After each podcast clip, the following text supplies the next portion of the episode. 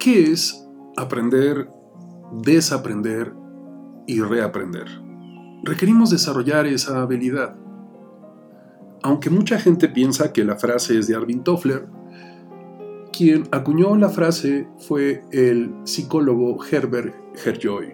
Y él decía que los analfabetas del siglo XXI no serán aquellos que no sepan leer y escribir, sino aquellos que no puedan aprender, desaprender y reaprender. Pero entendamos cómo vivimos este proceso. ¿Qué es aprender? Históricamente se nos enseñó que aprender es difícil, que implica un gran esfuerzo, sacrificios, dolor, pasarla mal. Así es que articulamos frases como si todo fuera fácil, cualquiera pudiera hacerlo, no pain, no gain, o sea, sin dolor no hay ganancia, las letras solo con sangre entran, para que valga la pena tiene que costar mucho trabajo, y tal parece que a 500 años de la conquista seguimos creyendo que aprender es difícil y es que hubo un vínculo entre la religión y la educación, tanto en América como en la Edad Media Europea, porque quienes dirigieron las primeras escuelas eran precisamente los religiosos. Y se acuñaron muchas frases que hoy en día seguimos creyendo que son verdad. Se nos han introyectado tantas ideas que no hemos sido capaces de cuestionar, que nos vendieron y nos la compramos.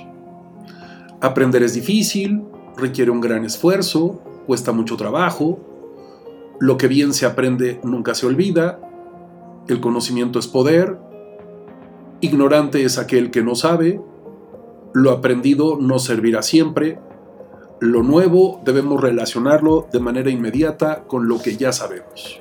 Y aunque aprender sea una tendencia a actualizarse, es un proceso intencionado, es establecer nuevas conexiones, es una transformación integral que ocurre en el cerebro y el organismo. Cuando a alguien le pedimos que desaprenda, lo primero que piensa es, ¿cómo me pides que lo haga si lo que aprendí me costó mucho trabajo? Sangre, sudor y lágrimas. Atesoramos la información y el conocimiento pensando en que todo lo que sabemos nos va a servir para toda la vida. Y sin embargo, gran cantidad de información que hemos acumulado en nuestro disco duro tiene fecha de caducidad. Ahora es importante que entendamos que aproximadamente el 30% de nuestros conocimientos los adquirimos de manera consciente, pero el otro 70% los adquirimos de manera inconsciente. Qué buen dato. ¿Qué es desaprender bueno, desaprender es practicar el desapego, es soltar, es aceptar que la información y el conocimiento en cualquier momento pueden ser obsoletos y requieren ser sustituidos o requieren ser cambiados. Ahora, ¿es un esfuerzo consciente? Sí. A veces sentimos que amenaza el status quo, pero no es así. Simplemente podemos aceptar que cierta información, cierto conocimiento nos sirvió dos días, dos semanas, dos meses, dos años o veinte. Pero quizá hoy ya no nos sirve. Quizá hoy ya es obsoleto y entonces hay que aprender a practicar este desapego, este desaprender. Pero para empezar lo que requiero es darme permiso, aprender a soltar, entender que la información y el conocimiento son de dominio público y su verdadero valor reside en qué hacemos con ellos. Cuando dejen de servirnos, cuando dejen de funcionar, podemos practicar este desapego. ¿Y qué es reaprender? Bueno, es esta tendencia a actualizarse, es ser capaces de cambiar el paradigma y las creencias, volver a experimentar, es un proceso intencionado y voluntario. Es ensamblar nuevos patrones para encontrar nuevos significados y recodificar nuevas experiencias.